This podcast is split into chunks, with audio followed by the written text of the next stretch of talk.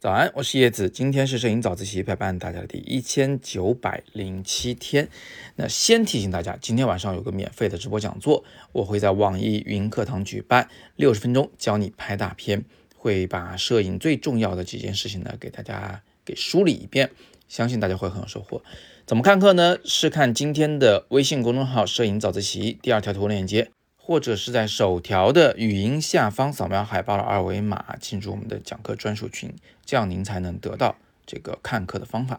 那么前两天我在备课的时候呢，呃，就发现一个很有意思的事情啊，这中间有一个章节，我会跟大家来谈这个相机到底能为我们做些什么。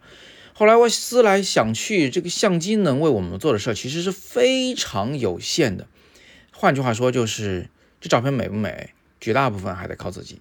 那相机能为我们做到什么效果呢？无非是以下的四个方面。第一个方面呢，就是它能够帮我们拍清楚某些东西，同时又让某些事物模糊，也就是所谓的虚化效果。嗯，对，它能够通过清晰和模糊的差距来使得画面凸显主角，这确实是相机能带给我们的一种效果。第二。相机呢，能帮我们控制曝光，能让画面比肉眼看上去的要更亮一些，或者更暗一些，或者是跟肉眼看的一样亮一样暗。那么第三件事情呢，是相机能够帮我们去凝固一个瞬间，这跟肉眼看到的世界是不一样的。肉眼看到的是个连贯的在运动的世界，但是照片是可以帮我们把其中某一个呃这个高速运动中的某一个时间节点。一个时间切片给它留下来，定格在那里，然后经过我们长时间的审视，这个呢是通过高速快门或者是闪光灯来做到的。那么第四个相机能帮我们达到的效果呢是夸张，它可以通过广角和超广角的近大远小的剧烈变化啊，来使得某些事物变得巨大无比。嗯，使得某些距离变得巨大无比，某些空间变得巨大无比。同样，它可以反过来利用长焦、超长焦的效果呢，来压缩空间，使得那个房子的紧密程度啊、人头攒动的那个密度啊、呃花的密度都大幅增加。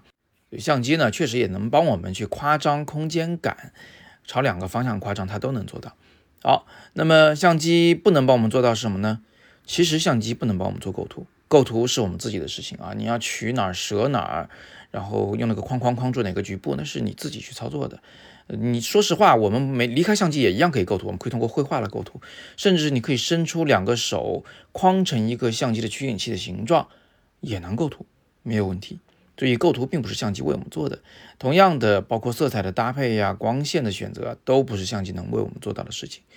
换句话说，就是相机能为我们做到的很少。而我们自己需要去做的很多，这就是为什么你买了很贵的相机，却依然可能会拍不好照片的原因，也是为什么今天晚上我要来给大家讲这个讲座，六十分钟教你拍大片。今晚八点，让我来为你打通任督二脉。愿我们都不会浪费自己手中的那么昂贵的相机和手机。好，那别忘了在语音下方扫描海报里的二维码进群。